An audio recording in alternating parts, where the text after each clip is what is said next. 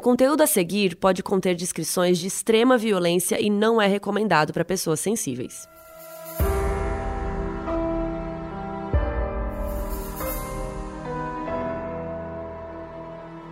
Oi Brasil, esse aqui é o Modus Operandi, eu sou a Carol Moreira. Eu sou a Bel Rodrigues. e eu sou a Mabê. E vocês, o que, que, que, que foi isso? É que eu muito achei que você ia apresentar, tipo, eu uma tô com a Mabê e a Bel Eu tô com a Mabê e a Bel Rodrigues. E hoje a gente vai falar do Andrew Cunanan, o cara que foi o assassino do Versace, que inclusive tiveram uma série sobre ele, né, fizeram. E hoje a gente vai falar um pouquinho sobre esse cara que abre vários debates interessantes, né? Então ele foi né, um americano que no período de dois meses ele matou cinco pessoas, incluindo Gianni Versace.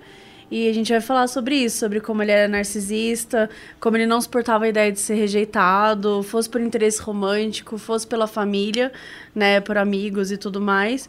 E ele sempre sonhou em ser reconhecido, né, ter fama, ter dinheiro, ele gostava de sucesso. E ele morreu muito jovem, com 27 anos. A gente vai falar sobre isso também. Eu acho que a gente já pode começar falando da infância do Andrew Cunanan mesmo, que foi uma infância difícil de lidar e difícil de aprender mais sobre ela também, porque ele era o filho mais novo e foi o filho mais mimado do casal, que o pai dele chamava Pete, a mãe dele chamava Marianne, e o pai dele foi a pessoa que mais influenciou toda a criação dele, que ele era um cara que era ex-militar e que falava com o maior orgulho do mundo como ele era feliz por ter, já ter sido militar, ter tido amigos do período militar. E era extremamente orgulhoso de tudo que aconteceu, até mesmo de já ter matado pessoas, ele falava para os outros, enquanto a Mary Ann, que era a mãe dele, era uma mulher mentalmente instável desde o começo, até inclusive quando ela pariu o Andrew Cunanan, ela ficou uns dois meses em depressão pós-parto, então ela teve que ser internada e quem cuidou do Andrew nesse período foi o Pete. Então ali eles criaram um laço que durou basicamente a vida inteira. Eu gosto de falar a vida inteira, por mais que não tenha realmente durado efetivamente, que eles tenham continuado e tal, próximos. Durou a vida inteira porque isso influenciou todas as escolhas do Andrew em vida, sabe? Influenciou tudo o que ele fez. Então a infância dele é algo que a gente precisa falar e pontuar muito, muito forte, porque, como na maioria né, dos serial killers que a gente comenta aqui, e dos serial killers que já existiram no mundo, a infância, a primeira infância é parte importante do, de todo o processo e do modus operandi até deles mais tardiamente. Teve uma vez que o Andrew ficou doente e ele não conseguiu é, ir para uma excursão da escola. E ele ficou tão chateado que o pai dele deu um carro para ele de presente. Um Ai, carro novo. tô tão tite, pai. Tô tão tite. Me dá um carro. Exatamente. E ele tinha 14 anos. Quer dizer, ele não tinha nem idade ainda para dirigir. E ele já tava ganhando um carro. Meu sonho. E quando pontuaram isso, que era loucura, pro pai dele, ele falou: ah, não é loucura, porque quando ele começar a dirigir, ele vai ter o primeiro carro da cidade deste modelo aqui. Então, que já vai estar tá defasado. Já tá na frente dos outros. é, e ele já tá na frente dos outros, porque ele vai. Então era sempre esse complexo de superioridade que o pai tinha e foi passando para ele também. Ele ia falando que o Andrew ia ser alguém na vida que as pessoas tinham que lembrar, porque ele era muito, muito, muito inteligente, que o QI dele era avançado, ele gostava de ler, sabe? Aquelas pessoas que falam que porque gostam de ler, muito elas são nerd. superiores. Mas é, porque eu leio tipo... até shampoo quando eu tô tomando banho. Uau, como você é inteligente. Tinha até o lance que ele é, deu o quarto maior, né, da casa para quando eles, enfim, mudaram para uma casa grande, deu o quarto maior, enfim. Eles sempre tentaram e mimaram demais ele, fez com que ele acreditasse que era aquilo, que ele merecia tudo de bom, que ele era perfeito, que ele era que, melhor que, que ele era melhor que os outros legal a gente falar sobre isso, porque a gente tá falando de vários casos que de repente tem serial killers que têm uma infância muito triste, tem uma infância, né, muito muitas abusiva. vezes abusiva e tudo mais.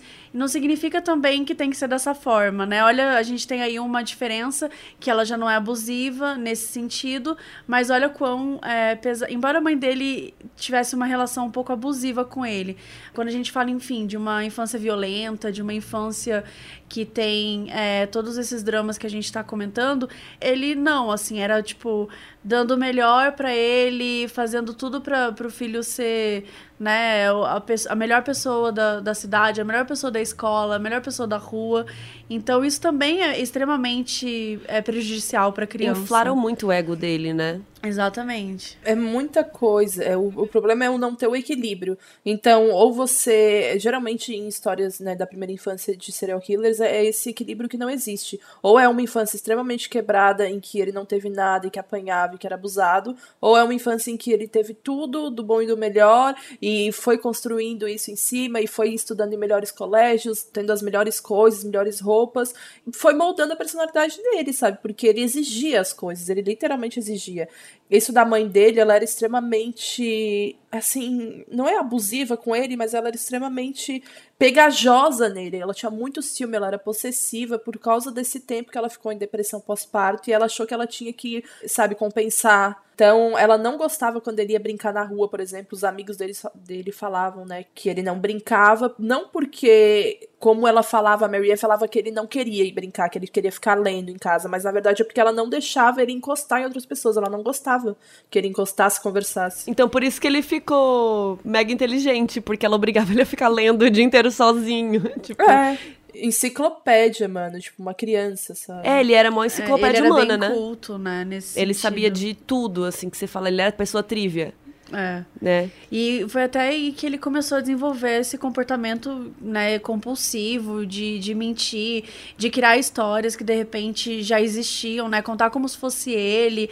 Essa coisa de tudo ele aumentava demais e ele começou a criar isso, como Muita se ele tivesse vi, é, vivenciado essas histórias. E aí vai transformando aquilo numa uma personalidade extremamente perturbadora, né? Ele tinha essa grandiosidade. Começava a, a, a ser demonstrada cada vez mais essa grandiosidade perturbadora da personalidade dele, porque ele mentia muito, então ele era um mitomaníaco, ele era compulsivamente um mentiroso. Mitomaníaco é quem mente muito? É, é quem tem vício, compulsão mesmo em mentir e que acredita nas mentiras, sabe? É uma doença. Fala mitomaníaco. Isso. Ah, que legal, não sabia o nome. É, a mitomania sempre esteve presente na vida dele desde que ele começou a se relacionar com outras pessoas que não fosse família dele. Então, quando ele começava a contar as histórias. Gente, ele já chegou literalmente a falar que o pai dele era gerente da Coca-Cola. Queria, né? E muita gente acreditava. Porque ele tinha um jeito com as palavras. Ele era super manipulador, ele sabia o que ele estava falando, ele já tinha lido muito sobre essas histórias. Então, ele sabia como construir uma narrativa em que as pessoas pudessem ficar interessadas, sabe? E essa narrativa ele fez a vida ele dele. Era dramático, né? No jeito que ele falava. É, ele era extrema. Nossa, muito dramático e muito exagerado em tudo, sabe? Ele vivia intensamente cada momento. Todo mundo, né, que conviveu com ele fala. E o pai dele era muito assim também, porque uma vez perguntaram para ele o que, que ele era na, na fábrica que ele trabalhava. Se não me engano, ele era na, numa corretora de imóveis. E aí perguntaram para ele o que, que ele era. Ele falava que ele era diretor. Aí quando o cara foi falar para ele, mas tu é diretor? Ele falou, diretor de manutenção. Beleza, então. ele inventava. Ok. E eu acho que isso é uma coisa que eu tô trazendo, antecipando um pouco, mas acho que isso é uma coisa que a série traduz muito bem. Muito. Essa personalidade dele, né? Essa coisa fantasiosa, esse jeito teatral, quase teatral dele mesmo, que ele fala, ele vai, enfim, dramatizando. Acho que só pra falar qual é a série que a gente tá falando, né? American verdade. Crime Story teve a primeira temporada sobre o O.J. Simpson e a segunda temporada foi American Crime Story e o assassinato de Gianni Versace. Eu acho que mostra muito essa mentira compulsiva dele, né? Tipo, sempre ele tá contando uma história, nada a ver. E aí algumas pessoas super acreditam e outras ficam tipo, ah, ok, bacana. Beleza. É, beleza.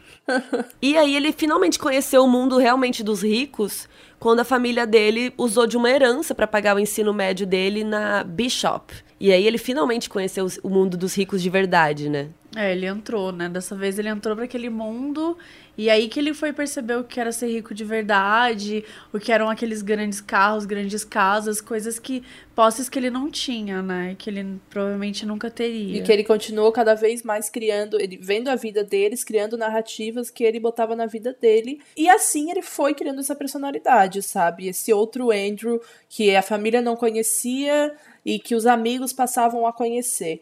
E lá na, na Bishop ele realmente, tipo, viu um mundo, assim, que era o que ele sonhava em ter, que era fama, poder, riqueza, muitos, muitos bens. Os jovens que já iam para lá, né, fazer o ensino médio, iam todos com carros, sei lá, da última geração. Então ele via aquilo e ele pensava que era tudo que ele queria ter, porque era o que lhe foi prometido, era o que o pai dele tinha prometido que ele precisava ter também. Então ele tinha isso na cabeça, ele tinha isso nunca abandonou ele, velho. Nunca. Essa ideia de que ele precisava ser alguém na vida tanto que ele de fato ficou marcado na história de uma forma horrível, mas uma forma que ele não via mais como não ser assim, sabe? Ele viu que ele não tinha outra saída e que ele não ia conseguir fazer nada para ficar marcado na história, só, infelizmente, sendo um assassino.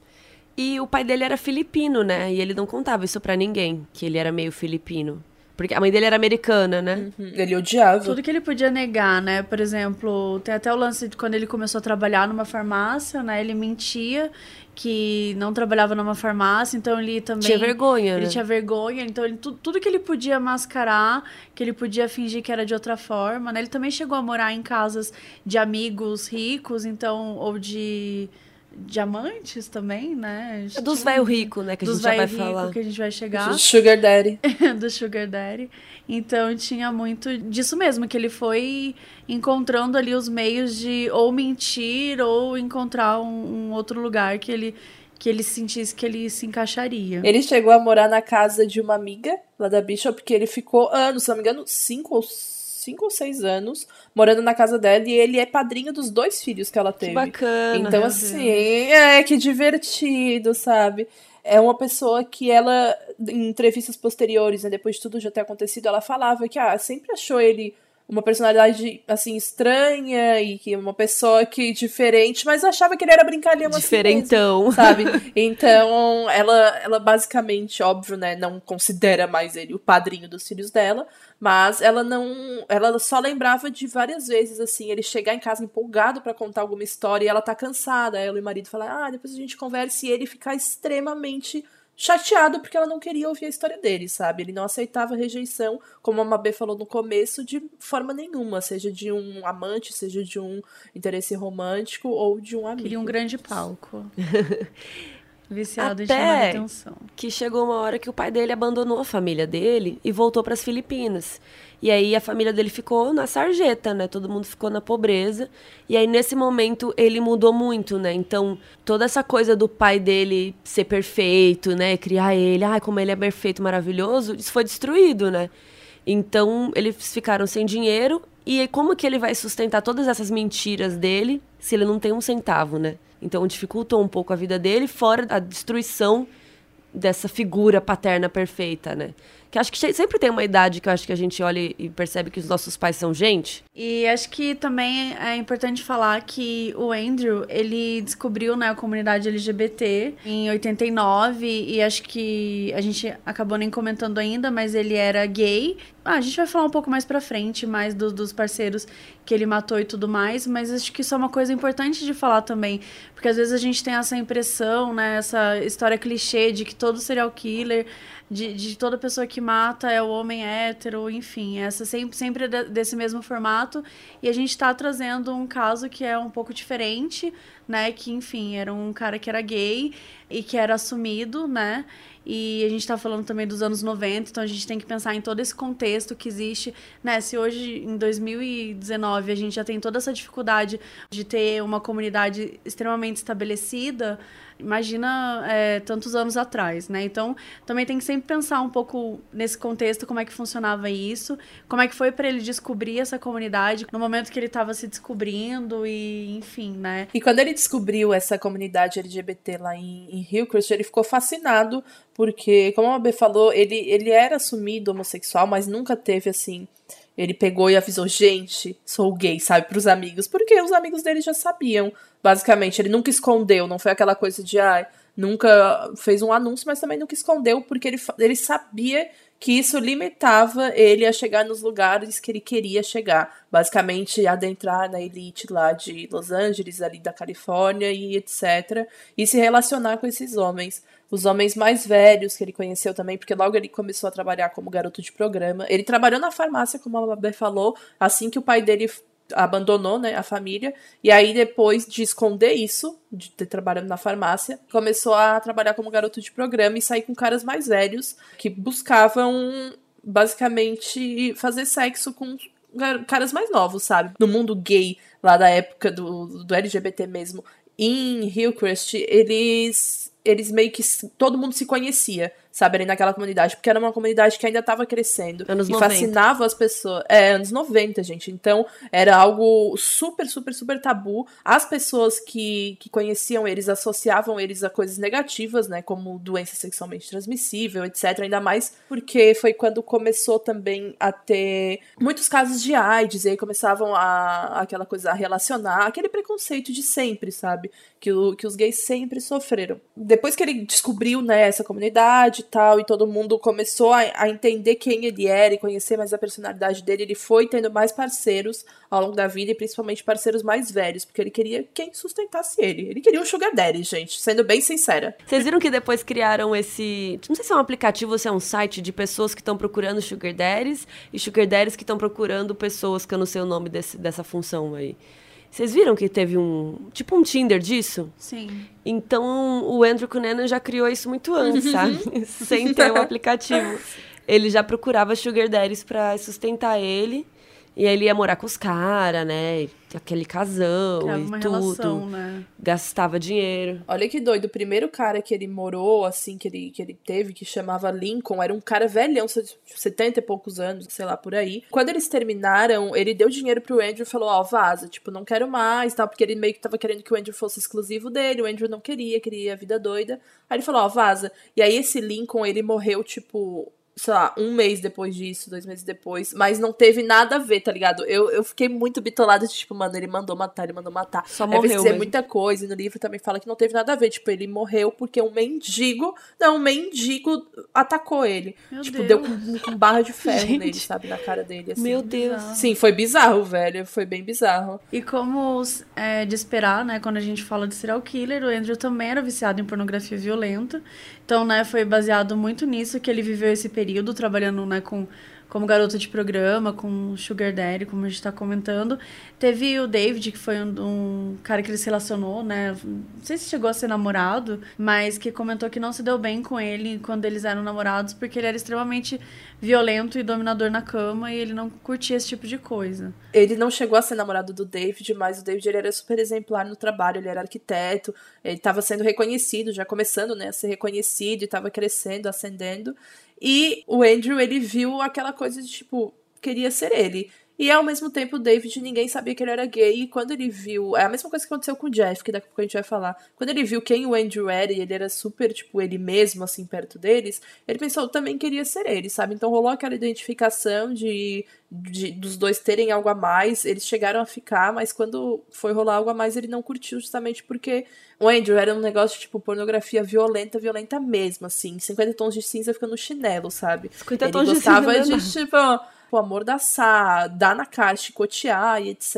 E o David não curtia isso. Tipo, beleza, se tu curte e tal, vai com quem curte, mas eu não curto. E aí não deu liga por causa disso, sabe? Desse rolê aí. Mas eles continuaram conversando e tal. Eles che... O Andrew, ele, ele, ele chegou a se apaixonar pelo David, mas, enfim, lo- logo que viu que não era correspondido. Ele não tinha muito o que fazer, né? Além de surtar, querendo obrigar ele a ficar com ele. E o caso do Andrew Cunanan é um pouco diferente do Ted Bundy, porque o Andrew ele matou menos pessoas e ele matou um pouco mais rápido, assim, num, num- tipo num, num período de tempo um pouco mais curto. E a gente já vai falar um pouco melhor disso, mas por causa disso também ele não tem um modus operandi muito específico. Ele não é um tipo de serial killer tão, acho que tão sádico, né, quanto o Ted Bundy, que ele precisava satisfazer tanto essas necessidades sexuais e por isso ele sempre agia do mesmo modo e sempre fazia é, a assinatura mais ou menos parecida e tal. Então o Andrew Cunanan, ele precisava matar, não necessariamente sempre do mesmo jeito, ou não tinha uma coisa específica que ele precisava fazer. E ele era impulsivo, né? Sim, ele era mais impulsivo. Ele queria que ele queria que as pessoas soubessem quem ele era. E essa foi, essa foi a forma que ele viu de, de chegar até ou a grande mídia, ou até a história, ou até a cabeça das pessoas, para as pessoas descobrirem quem ele foi, quem ele era e sobre a vida dele, sabe? O modus operandi dele foi agir na, na, impulsivi- na impulsividade, na maioria das vezes, e, e dar, botar alguma mensagem, como ele colocou na do Lee Miglin, como ele foi até o Versace e ficou dois meses, quase dois meses, né, olhando, dando volta. E, dois meses não, gente, desculpa, um mês e pouco que ele ficou em Miami, tipo, vendo onde era a casa do, do Versace, dando volta, tipo, sabendo tudo da vida dele, pra depois chegar e se vingar, entre aspas, né, porque o Versace era a representação de tudo que o Andrew nunca seria e que sempre quis ser. É, basicamente todas as vítimas dele eram símbolos de coisas que ele queria ser, né? E nunca conseguiu.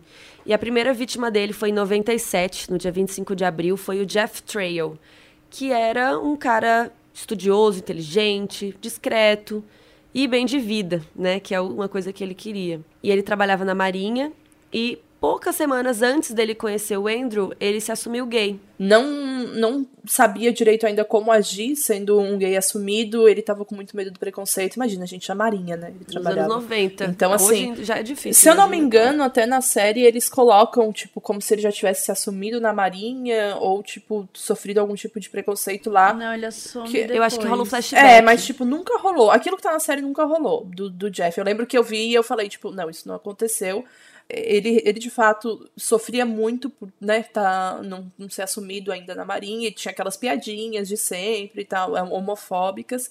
E aí ele encontrou no Andrew uma pessoa que era espontânea, que era de, de bem, de boa, assim, com a sua sexualidade, que não tinha vergonha de ser quem ele era. Então, ele gostava muito de, de ficar perto do Andrew, dessa espontaneidade, sabe? Mas ao mesmo tempo, a amiga do, as amigas do Jeff não suportavam a presença do Andrew, porque sempre falavam pro Jeff que ele era estranho e ele queria alguma coisa e que vendia drogas e que tava muito, muito, muito estranho aquele dinheiro dele vindo do nada, porque ele não fazia nada, né? E de fato, quando elas alertavam o Jeff, o Andrew tava trabalhando também vendendo drogas. E ele, ele usava, vendia né? esteroides. E ele usava também. Ele usava drogas, heroína, ele consumia muita heroína, mas ele vendia muito esteroide pro pessoal lá de Hillcrest, justamente porque ele trabalhou esses três anos na farmácia. E ali ele teve muitos contatos, daí ele vendia esses, essas coisas ilícitas aí pro pessoal. Essas coisas ilícitas. coisas estranhas. Depois de anos de amizade, então, o Jeff acabou tornando a primeira vítima dele. A morte foi de novo impulsiva, né? Foram 27 marteladas. 27, cara. 27 marteladas. Foi extremamente. Ele era. A gente já falou sobre isso. Ele era extremamente violento. Ele tinha uma relação com a violência muito bizarra, né? Ele se encontrava nela e, e era uma maneira de extravasar, era uma maneira de lidar com as coisas que estavam acontecendo e com, enfim, com todo esse lance de ser grandioso, como a gente já comentou. Ele matou o Jeff no apartamento do David, né? E, e na série mostra que o David estava lá do lado, só que não se sabe se isso realmente aconteceu. Então tem algumas diferenças, né, que entre entre as histórias do livro e a história da série, que o livro é o que a gente tem de, de maior base, com maior quantidade de informações verídicas e pesquisa e tudo mais. O livro é o Favores Vulgares tem essa história de que ele matou o Jeff no apartamento do David, mas não necessariamente o David estava lá, né? É, e parece que as investigações da época concluíram que, na verdade, o Andrew estava sozinho na hora desse assassinato. Porque nunca acharam nada do David, tipo, né? DNA, fluido corporal, nada, nada, nada. Particularmente também acredito que o Andrew estava sozinho, mas o David voltou para lá né? Porque afinal de contas era o apartamento dele e o Andrew tinha ido para lá sem avisar, sabe? Ido lá para a cidade do Jeff e do David sem avisar. Quando o David voltou e viu o corpo, é, pelo menos é o que, o que assumem, né, ter acontecido. Do Andrew ter ameaçado o David e falado que se ele abrisse a boca, obviamente, ele falaria para os outros que ele estava lá e falaria que ele tinha sido cúmplice, essas coisas todas ameaçou e meio que obrigou o David a ir nessa caminhada, né, nesse caminho sangrento do, do Andrew em busca, pelo menos é o que se diz desde, porque é, é o que a, se assume, né, gente, que ele já queria ir no Versace desde o começo. E aí teve que passar por Chicago e parou ali na próxima vítima, quer dizer, na próxima depois do David, que foi o Lee Migley. Nesse, nesse meio do caminho aí teve o David ainda. Tem todo esse lance também do relacionamento deles, que na série, né, mostra que quase como se o David estivesse ficando Quase não, exatamente isso, que o David estava ficando com o Jeff. Isso também não foi nada provado. Na época eles estavam com outras pessoas. Sim, gente. É, de acordo com essa pesquisa, mas a série ela traz um pouco, né? Vira um triângulo, vira um, um caso, quase que uma justificativa, bem entre aspas, claro, do porquê que ele teria tomado aquela atitude, do porquê que ele teria extravasado daquele jeito. Porque eles estavam se relacionando escondido do Andrew, né? E não foi bem assim. E, tipo, o, o David literalmente não tava lá no momento, sabe, do, da, do, do assassinato, pelo menos, né, o que foi concluído nas investigações, porque era aniversário do namorado dele da época. Então, tipo, ele tava comemorando num bar com o namorado dele e depois ele voltou para casa e achou o corpo do, do Jeff lá, sabe? Porque na verdade ele não achou, ele achou o Andrew lá surtado e o corpo do Jeff tava enrolado num tapete na sala de estar do David.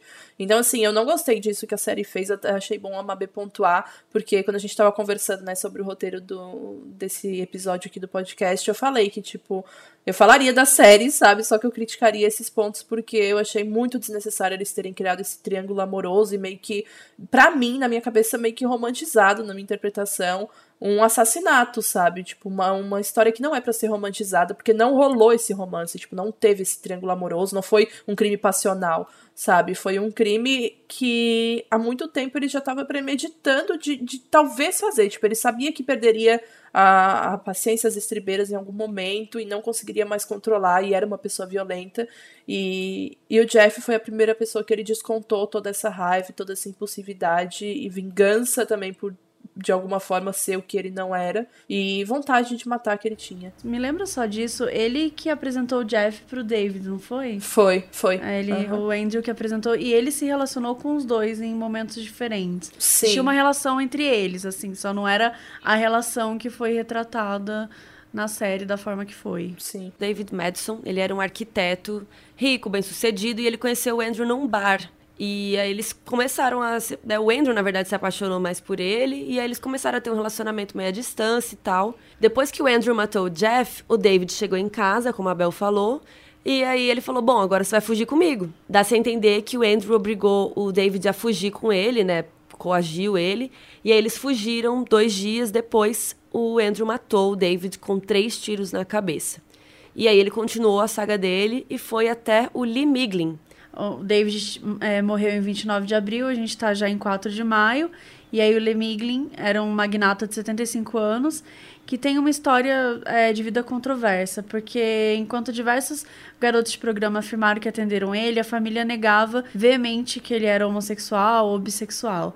E também acho que entra muito aquilo naquilo que a gente está conversando, que muitas vezes não é que a família negou, mas que a família não quer lidar com isso. Estamos lá nos anos 90 de novo, falando, né? Até hoje, às vezes, quando acontece esse tipo de coisa. Imagina, o cara era um magnata, o cara era muito conhecido, era muito famoso, muito poderoso.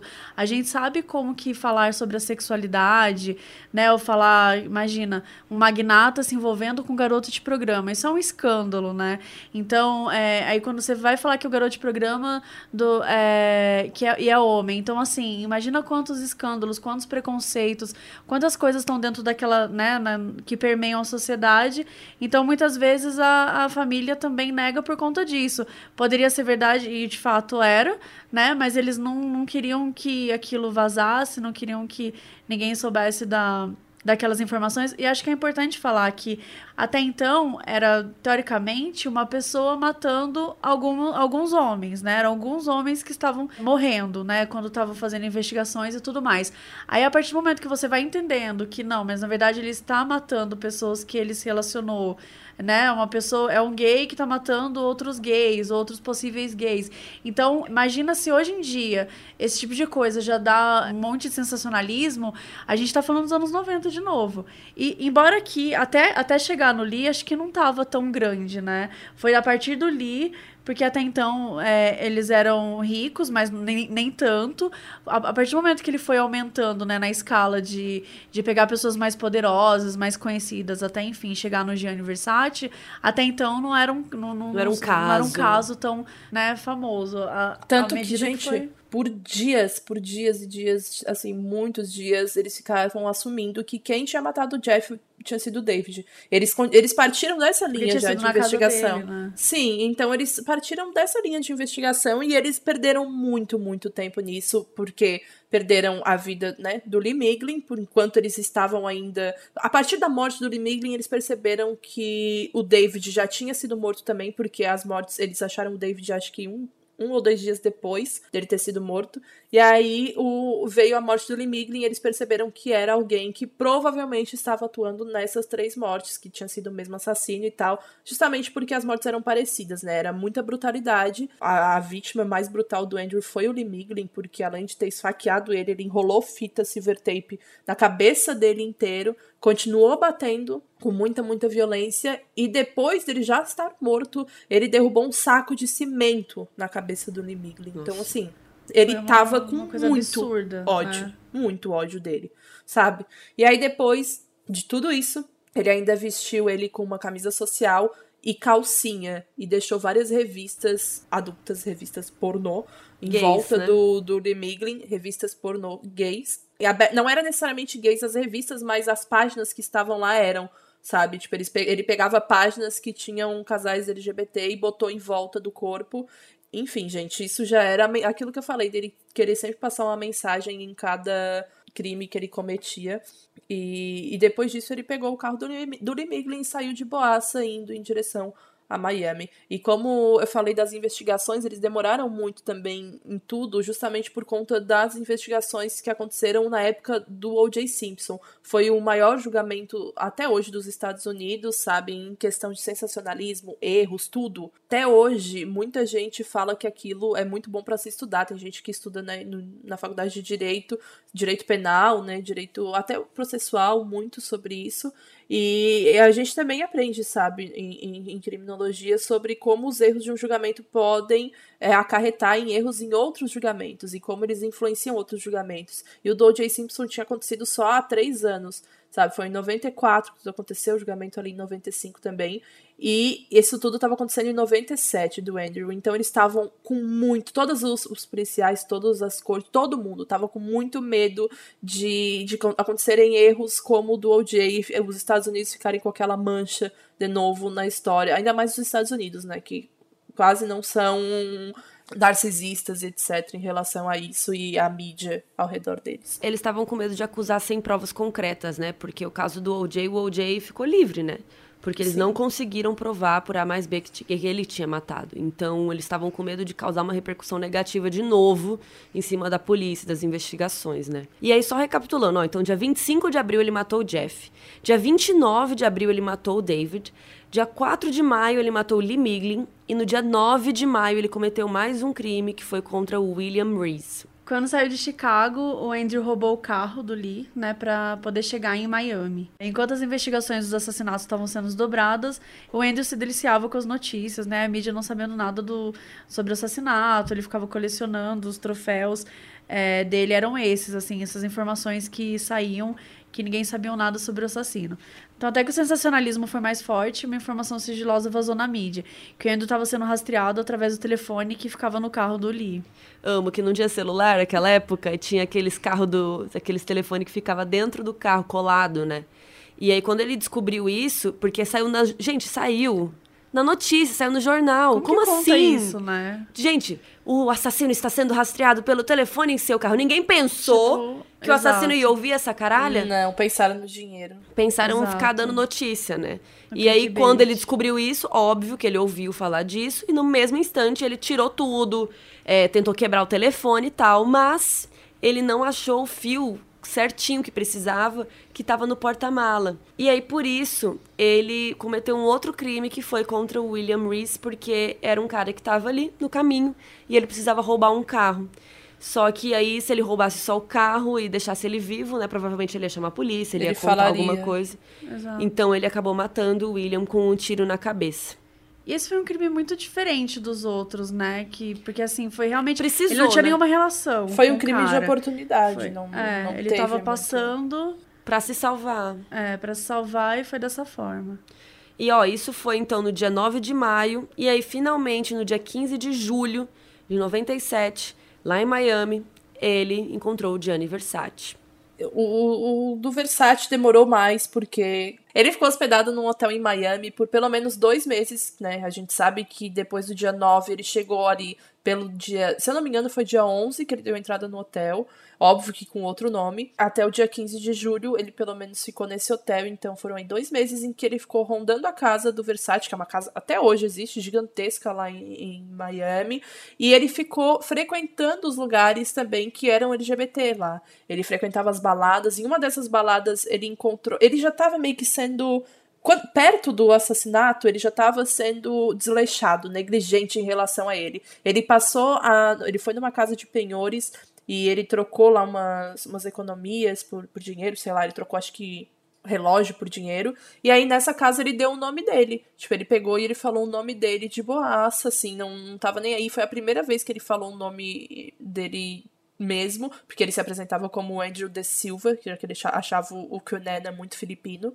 E lá ele falou o nome Cunena. E não só isso, né? Porque ele colocou, ele deu o nome, ele deu o endereço do hostel que ele tava. Aham. Gente, ele já era procurado tudo, pelo FBI já. Isso foi três semanas Tinha antes. foto dele já. Tinha foto. Sim, ele já tava. Ele já tava no ele tava no, no America's Most Wanted já, sabe? Então, ele tava nem aí mais já. Ele já tava querendo. Ele já tava meio que vendo que não tinha o que fazer para sair daquela situação. E aí ele começou a se drogar cada vez mais, conheceu pessoas que se drogavam junto com ele cada vez mais, e em um desses rolês que ele foi numa balada aí, ele, ele conheceu um cara que se interessou por ele, né, achou ele bonito, e perguntou, né, ah, o que que tu faz da vida? Daí o Andrew Hill falou que ele era um serial killer, falou bem alto no meio de, do som da balada toda, até que o cara falou, tipo, oi, o que que tu é? KKK Brinks. É. Daí ele respondeu, tipo, ah, trabalho num salão de beleza, tchau, Brinks, sou brincalhão assim mesmo. É, até no dia 15, né? Que daí Versace acordou, deu a volta na quadra, foi comprar as revistas matinais dele, que ele ia basicamente é, a cada três dias, se não me engano. E o Andrew estava esperando. Ele viu o Versace, esperou ele virar de, de frente assim pelo portão da casa e deu três tiros na cabeça dele. Um deles foi fatal. Não foi na cabeça, se não me engano, não foi no peito. Um foi fatal e matou Versace. A única testemunha desse caso foi uma mulher chamada Mercirra. Desde então, ela nunca falou com mídia, nunca falou com ninguém, ela sumiu. Porque, imagina, né, gente? Ela foi conhecida como a única testemunha Mas ela do assassinato deu... do Gianni Versace. Deu depoimento pra polícia? Não, ela não fez Nem nada. pra polícia? Mas Nada, como sabem nada. que ela foi testemunha, então? É, porque ela tava lá, né? Daí, tipo, ela, ela falou, na verdade, que, que viu, a, a família toda dela viu, só que a família toda dela sabe, né, que ela viu, e depois foi, foram procurados e tal. Mas ela tem esse. essa. ou, vamos dizer assim, escolha de falar ou não sobre. Ela quis simplesmente fugir de tudo isso. Eu acho que ela chegou a contribuir para uma investigação a respeito de qual arma foi, se foi a mesma do Jeff, alguma coisa assim, mas aí com a bala também eles conseguiriam ver, sabe? Sim. E a mesma a arma que ele matou, a mesma arma que ele matou o David e matou o William, ele matou o Versace também, que era a arma que o Jeff tinha na casa dele e que ele pegou. E qual é a história da pomba que você estava contando aqui nos bastidores? Ah, não, essa história é, é porque quando um dos tiros ele resbalou no, no portão de ferro e voltou na pomba, numa pomba que tava ali perto. Então, matou a pomba também. Tipo, você, se a pessoa tiver um gosto mais mórbido e quiser ver as fotos do, da, do momento que isso aconteceu, né? Porque é óbvio que os jornalistas tiraram fotos. Vocês vão ver que, tipo, tem o corpo do Versace estirado, assim, no, na, na frente da casa dele. E tem um, um corpinho da pomba do lado, assim, porque estourou a cabeça do, do pombo também, sabe? E é, e isso é muito teatral, né? Assim, É. tipo. Dramático. E é muito dramático do jeito que o Andrew foi. Tipo, então, após oito dias disso, enfim, a gente tava falando, ele já tava na lista de mais procurados. Como a Bel comentou, ele já tava meio que metendo louco, né? Falando, ah, é, na balada, sou serial killer, na, na casa de penhores, ele, enfim, deu, deu o nome dele e tal. E isso é uma das maiores críticas que rolam na polícia, porque, é, putz, o cara mais procurado deu o nome três semanas antes e, tipo, como eles não chegaram até isso, sabe? Deu o endereço de onde tava. Mas a Como Não, e foda, não- detalhe, detalhe, gente, na casa de penhores, todos os cadastros que fazem lá vão diretamente pra polícia pra ver se ela pode vender pra essa pessoa, se é uma pessoa que tá sendo procurada, etc. E esse cadastro realmente foi até lá, e se eu não me engano, o policial que cuida disso tava mudando, tipo, aconteceu alguma coisa que eu acho que ele tava de férias ou alguma coisa assim que não ficou ninguém no lugar. E tipo, o Nossa. nome dele tava lá, sabe? E eles poderiam ter chego antes do, do Versace. Enfim, Sim. a mesma, Mas, assim, mesmo rolê do Liam Miglin, sabe? Poderiam ter che chego nele antes, no, se a mídia não noticiasse do carro, do telefone e então. Eu fico puta com essa história do telefone, velho. Do telefone puta. não faz sentido nenhum. É, mas lembrando que nessa época não tinha internet que nem hoje. Eu acho que isso é importante, até como a gente falou no caso do Ted Bundy, né? Hoje a gente olha e fala assim, como assim? Ninguém percebeu e tal. Nesse caso aqui a gente tem esses momentos específicos, mas mesmo assim, até a informação chegar demora muito tempo naquela época, né? A gente tá falando de 97, cara. Então, assim, a internet ainda era muito primitiva nessa época, né? Com certeza, eram as coisas. Só estavam falando tanto dele porque era o caso maior, né, mais investigado e óbvio. Quando teve a morte do Gianni Versace, aí que a, a coisa bombou, tomou né? uma proporção, tomou um rumo. E aí que se eles não estavam se esforçando antes, Agora com tinha. certeza a partir daí eles tiveram que se esforçar, né? Tanto que encontraram, né? Aí foram oito dias de perseguição, procurando o assassino, notícias, é, aquela coisa sensacionalista, escândalo. E aí, finalmente, eles encontraram uma casa ancorada ali no canal de Miami.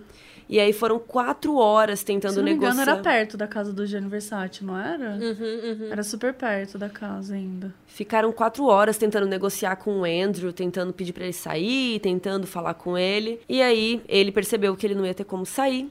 E aí ele cometeu suicídio com um tiro na boca. E rola esse debate também de se o Andrew conheceu ou não o Gianni Versace, porque a família dele nega veementemente que eles se conheceram, fala que nunca rolou esse encontro, mas tanto a autora do livro, né, com todos os anos de pesquisa, se não me engano foram 10 anos de pesquisa, mais o 10 anos ao todo, porque o livro foi relançado, apesar dele ter sido publicado em 99, ela acompanhou todo o julgamento, né, óbvio, e depois ele foi relançado com umas notas adicionais ainda. É, rola esse debate dos dois terem se conhecido ou não, porque a família nega, mas tem muita gente que, além de afirmar que eles realmente trocaram uma ideia, estavam lá com o Andrew no momento, sabe? Porque rolou uma ópera em. Eu acho que foi em Los Angeles mesmo, quando o Andrew ainda estava lá. E aí ele falou que ele queria muito ir, queria muito ir. E ele foi porque ele ganhou com ingresso VIP, sabe? Do camarote. Então ele foi pra, ver essa ópera. E quando ele chegou lá, Gianni Versace estava no camarote também. Ele viu um burburinho assim em volta. E aí, isso é o que é contado no livro e é contado por esse cara que, se não me engano, chama Roy, eu acho, que foi com ele lá no, na ópera também. E aí eles viram esse burburinho em volta do Versace, mas ficaram mais longe, assim. O, o Andrew só perguntou quem era, ele falou que era o Versace, ele ficou, ah, beleza. E ele contou para esse amigo dele, isso era mentira, ele contou pra, esse amigo dele que conhecia o Versace. Mas isso era mentira porque ele falou que tinha conhecido ele não sei aonde, é, em Los Angeles mesmo, e todo mundo sabia que era mentira, que o Versace não tinha ido, bababá. Até que, segundo esse amigo do Andrew que estava com ele, o Versace caminhou até onde eles estavam, olhou pro Andrew e perguntou, tipo, algum. Tipo, pra puxar a conversa, ele falou Lago de não sei o que, que é um ponto turístico da Itália. De Como. De Lago de é, Como. Lago de Como. Eu já fui isso. lá, é lindo. Ah. Isso. Aí ele perguntou, e aí o Andrew falou: sim, nossa, você lembra? Tipo, na mesma hora ele falou: ah, você lembra? Daí o Versace falou que lembrava. Só que assim, quem conhecia o Versace sabia que ele falava isso para todo cara que ele né, se interessava, Achava queria gato, puxar um papo, exato. o famoso oi Você sumido, fala isso para todas. O famoso oi sumido. E o Andrew nunca tinha pisado na Itália, simplesmente fingiu que era ele, tá ligado? E, e continuou a conversa. Só que foi isso. E no mesmo dia que isso aconteceu, ele foi pra casa da Lizzie, que era aquela amiga que eu falei que ela, né, deu os filhos pra ele ser padrinho. Ele foi lá pra casa dela, tipo, chegou falando: conheci o Versace, conheci o Versace, conheci o Versace. E ele contava outra história. Ele falou, apesar de ter falado que conheceu o Versace no mesmo dia que, de fato, né, dizem que ele conheceu, ele chegou na casa da amiga e falou assim: Ah, quando ele me falou eu sou o Gianni Versace, eu olhei para ele e falei: Se você é Gianni Versace, eu sou o Coco Chanel. Ele não, nunca falou isso, mas ele falou para todo mundo que falou isso, sabe? Quando conheceu ele. Deu Nossa. aquela grande inventada na história. Então tem essas coisas que, enfim, rolam essas informações que não se sabe direito, que alguns afirmam não. Tem também toda uma discussão sobre a motivação, né? Que, que nunca se soube ao certo o motivo de, do Andrew ter matado todos esses homens em tão pouco tempo, né? Como a gente falou, foram dois meses matou cinco pessoas, mas é, o, o que tudo que a gente sabe é, e vem muito do lance dos estudos em cima dele, da história dele, é que eram homens que o Andrew desejava ser, eram homens que estavam. E, e assim, acho que quando a gente para pra pensar, é muito óbvio que ele super ia querer tá no, no, no, meio do Gianni Versace, sabe? Ele era um dos caras mais respeitados na comunidade LGBT. Então ele era super importante para aquela época, ele era super famoso. Então era é, ter atenção dele, estar próximo dele, seja da maneira que for, eu, eu consigo imaginar ele tentando encontrar alguma, sabe, alguma forma. Talvez se ele tivesse encontrado em outro momento e não quando depois que ele tivesse começado a matar, talvez ele tivesse tentado chamar a atenção dele, né? Talvez Cês... se relacionar de alguma maneira. Vocês acham que se ele tivesse continuado sendo bancado pelos velho rico ou por algum velho rico específico, ele teria matado? Se ele tivesse bem, tipo, tipo de vida, assim? Se ele tivesse com grana, de boa, vivendo. É será que, ia chegar num ponto? extremamente violento, né? Tipo, mesmo. Ia acontecer. Eu acho que sim, por conta dessa violência dele mesmo. Eu acho que sim. Na primeira rejeição já, ele, ele, ele faria isso. Porque é, ele é dividido em antes e depois. E esse antes e depois da vida dele foi quando o pai dele abandonou ele. Sabe? Eu acho que foi esse o ponto. Eu acho que talvez se o pai não tivesse abandonado talvez ele não se tornaria o que ele se tornou, sabe? Mas é mais em relação a isso. Depois de tudo que o pai, né, fez com ele, né? Foi o abandono após ficar falando quanto ele era importante, o quanto ele valia é. tudo. Se você é tão importante, por que, que você me abandona? Né? Exatamente. Né? Ele, ele chegou até aí, até as Filipinas, né, para tentar falar pro pai voltar e tal. O pai não quis nem saber, falou pra ele vazar, falou que, ó, Não é nem meu filho, Gente. tá ligado? Tipo, então ele surtou, ele surtou completamente porque ele queria o dinheiro para ele. E foi isso, sabe? Abandonou a mulher lá mentalmente instável com quatro crianças. E ela ficou mais, mental, mais mentalmente instável do que já era. Sabe? Não tem nem o que pontuar sobre isso. Além de tudo, ele também batia na Marianne. A gente nem pontuou é isso, isso mas ele batia. Pai, a gente não comentou, mas o pai batia na mãe. Então, assim, também não é como se ela tivesse tido muita oportunidade de ser estável, é, né? Tipo, é. mentalmente. Não é como se né, ela tivesse tido tanta e é muito doido que eu até li esse trecho, depois eu fui atrás para entender um pouco da relação do pai com o menino. Eu não, eu não cheguei a ler o livro todo, comecei a ler, mas. Eu descobri que eu parte... tenho o livro aqui em casa é, hoje. Tá assim. No dia de gravar. Aí eu li a, só, tipo, o comecinho. A Bel deu o famoso help. Mas eu li essa parte do, do da relação com o pai. E para mim ficou muito. Mexeu muito comigo essa coisa de quando a mãe entrou em depressão pós-parto, o pai ficou muito próximo dele, por isso desenvolveu uma relação. Tipo assim, ele só foi um pai, uhum. entendeu? Ele só tipo, fez ele o mínimo. Fe... ele, ele, tipo, o jeito como é contado, no, no, o jeito como é falado, acho que o jeito que ele encontrou também de, de valorizar demais, ele fiquei pensando, que legal, sabe? Você só foi pai. Bacana, é, mínimo. Parabéns por ter sido pai, sabe? Foi, é, isso é basicamente o que toda mãe já vem fazendo há muito tempo. É. Acho legal a gente falar um negócio aqui que tem uma diferença entre serial killer e spree killer, ou assassino relâmpago. E o Andrew, ele fica meio que no meio termo dos dois, e tem esse debate, né? Se ele é um serial killer ou se ele é um assassino relâmpago. Porque o assassino relâmpago, ele meio que vai matando por um caminho e chega uma hora que ele para. E geralmente isso acaba em suicídio também, porque ele vê que não tem muita saída. Então, geralmente, assassino relâmpago rola um gatilho na sua vida, sei lá, você é demitido e a pessoa já tem aquilo dentro dela, e aí rola um gatilho gigante. Aí ela pega a arma, vai no trabalho e começa a matar todo mundo. Só que ela vai matando também no caminho pro trabalho. E vai matando, vai matando, chega lá no trabalho, mata o chefe e depois se mata. Geralmente é mais ou menos assim. O assassino relâmpago, é de uma vez. Impulsivo, né? Mais um impulsivo, gatilho, tem um gatilho. Tem, e não tem quase nenhuma pausa entre, entre as mortes, né? Do Andrew teve ali os Isso. dois meses que ele ficou é, sobre o Versace e tal, mas é, geralmente Spree Killer não tem nenhuma pausa. Sabe? Ela sai Isso, matando. ele sai num caminho, sai matando a galera e no final, geralmente, ele se mata ou ele é, não, não, é, não, não foge da polícia, né? Chega um momento é. que ele meio que se entrega. E no caso do serial killer, existe um tempo um pouco maior entre os assassinatos. Geralmente, ele consegue viver com os troféus, né? E com esse prazer. Motivação Isso. sexual. Tem... Ele fica vivendo desse prazer um tempo. Então, ele consegue, sei lá, ficar um mês, às vezes uma semana, às vezes mais, às vezes anos. E Sim. até ele cometer o próximo crime. O Jeffrey Dahmer e no caso do Andrew, anos, gente. O Jeffrey Dahmer até matar de novo. Então, Sim. Então, bizarro. Então tem casos. relâmpago tem o lance de que ele mata em lugares diferentes, porque também não é o assassino em massa, né? É um caminho. O assassino em massa é um lugar só, geralmente, né? Então é, são aí algumas, algumas diferenças que é importante, por isso que às vezes fica um pouquinho é, essa linha tênue do, do, é, e do, assim, do Andrew. Tipo, o Andrew, ele tá mais ou menos entre um relâmpago e um serial killer, mas assim, quem disse que tem que ter uma classificação é. que vai dar, que vai estar corretamente Sim. perfeito? Cada pessoa de um jeito, imagina cada tipo de assassinato, de assassino, né? Então, é só pra gente deixar claro aqui que o Andrew, ele fez um meio dos dois. Ele parou alguns dias, mas ele meio que foi por um caminho, foi matando pessoas no caminho até chegar no grande, na grande vítima dele, que foi o Gianni Versace. Exato.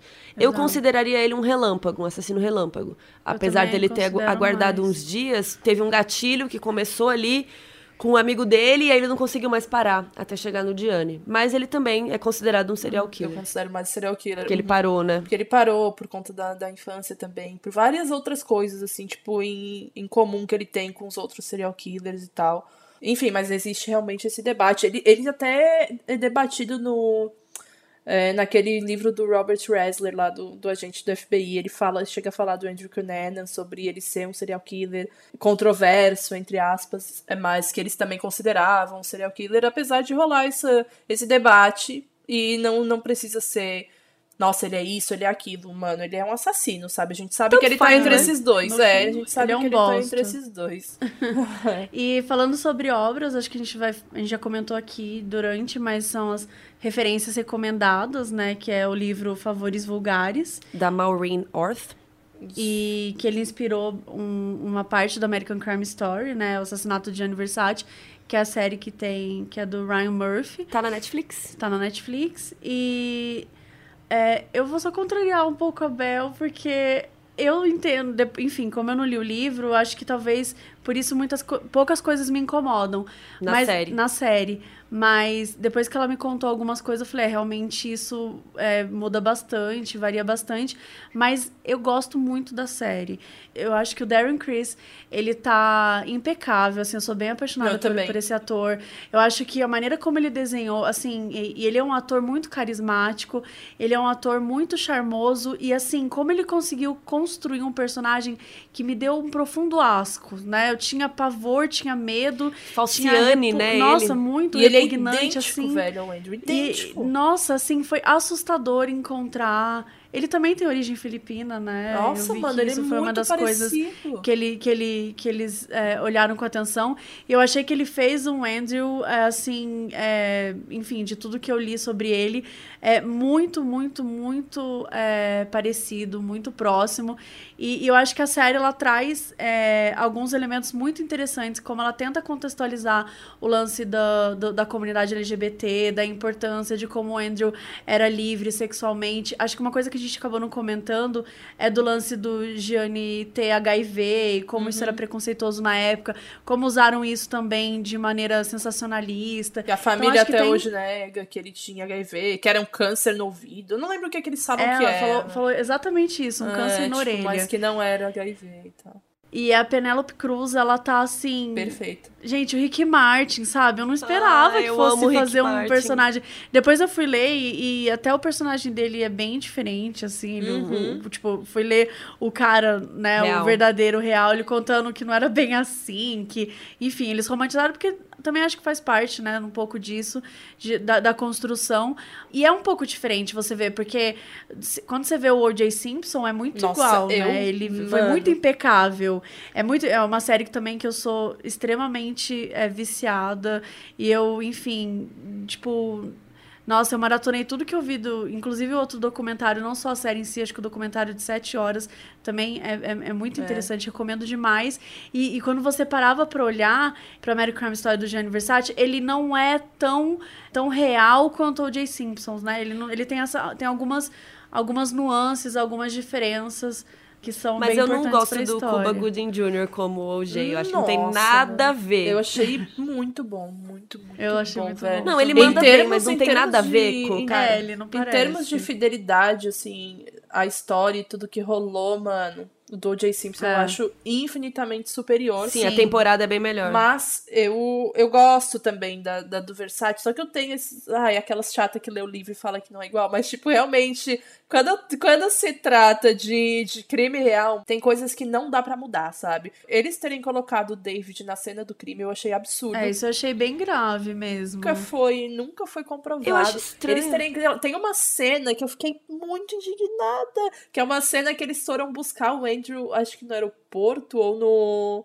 No, na rodoviária, não lembro qual lugar no aeroporto. foi. Mas, tipo, que foi o David e o Jeff juntos, e aí os dois falam do Andrew, tipo assim, Mano, é, não existia essa relação além do Andrew estar no meio, sabe? Toda uhum. vida que os dois estão juntos, o Andrew estava junto porque ele era o elo que ligava, tipo, tinha uma amizade dos dois. Eu não entendo essas mudanças desnecessárias. Se eu fosse fazer uma série Sim, baseada em é fatos, é eu ia tentar manter o máximo é. perto dos eu fatos. Eu entendo algumas brincadeiras que ele faz, no, brincadeiras assim, é, por exemplo, umas mudanças, tipo, uhum. É, ele na série ele deixa entender, fica claro que, que o Gianni conheceu sim o Andrew. Eu acho que tudo bem, porque isso era uma das Sim. dúvidas que rolava, mas, mas tem muita gente que, que falava isso, então acho que tudo bem, né? A, a, a maneira como ele morreu, por exemplo, é, o amado dele, né? O parceiro dele, o amado, quem fala amado? o parceiro dele foi lá e, e, e, abraçou ele na série e tal, enfim. E na, e, e, na vida real ele falou: não, eu tava, eu tava tão traumatizado de ver. Ele né, nem o, chegou perto. O amor da minha vida que eu nem cheguei perto. O cara foi assassinado,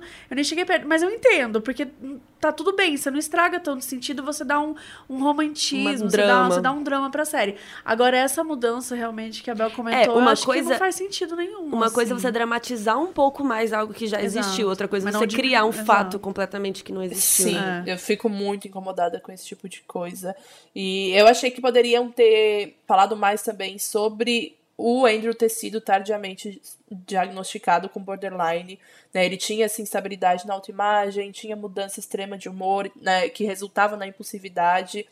E, e essa procura compulsiva por fama, atenção, dinheiro, sucesso, tudo que o pai dele ensinou que ele deveria ter e deveria conseguir, também ocasionou no fato dele ser um mitomaníaco, sabe? Porque essa mentira, esse mentiroso patológico que foi criado, foi porque ele precisava fugir desse enredo familiar horrível que ele vivia também. Então, assim, o cara que sempre quis ser reconhecido, estar entre os ricos e tá com fama, com poder, dinheiro e sucesso, morreu sozinho, sabe? Com uma arma na mão totalmente sem sem ninguém, sabe? Totalmente sozinho mesmo, literalmente, não só no momento que ele morreu, mas sim na vida, que ele já estava dois meses lá sozinho, se relacionando com pessoas que ele sabia que nunca mais ia ver. É algo bem triste, muito, muito triste, quando a gente para pra pensar no fim da vida do Andrew. Na vida inteira do Andrew Cunanan, ah. sabe? Mas no fim dela. Nossa, quando eu fui fazer o roteiro pro meu vídeo, eu fiquei muito mal falando sobre esse fim. Porque é um fim que, que tipo, que traduz um, o que, que, é um final, sabe? O que, que é um, um, final muito ruim de alguma coisa. Dramático seja de uma também. vida, de uma, de uma ah. sei lá, de um, de um, livro, de uma história, sabe? De uma narrativa. Final muito triste. Inclusive tem o vídeo do canal da Bel sobre o Andrew Cunanan. Vocês podem, Hashtag além publi. da série, além do nosso podcast e além do livro, você pode ver o vídeo da Bel também, que tem bastante detalhe. Tá gigante nesse vídeo. Tem uma eu, hora o vídeo, gente. Eu assisti, gente. É um pega pipoca, põe na TV e vai. Esse foi o nosso episódio do Modus Operandi sobre o Andrew Cunanan. Entre nas nossas redes sociais para compartilhar a sua opinião, o que você achou desse episódio. É modus com mu. Você pode entrar no Twitter e no Instagram que a gente vai ficar feliz em ler os seus comentários. Modus Operandi é escrito e apresentado por Bel Rodrigues, Mabê Bonafé e eu mesma, Carol Moreira. Esse episódio foi editado por mim. Nossa música foi criada por Leandro Neco e Léo Braga. A identidade visual foi criada por Banjo e quem cuida das nossas redes sociais é a Mabê.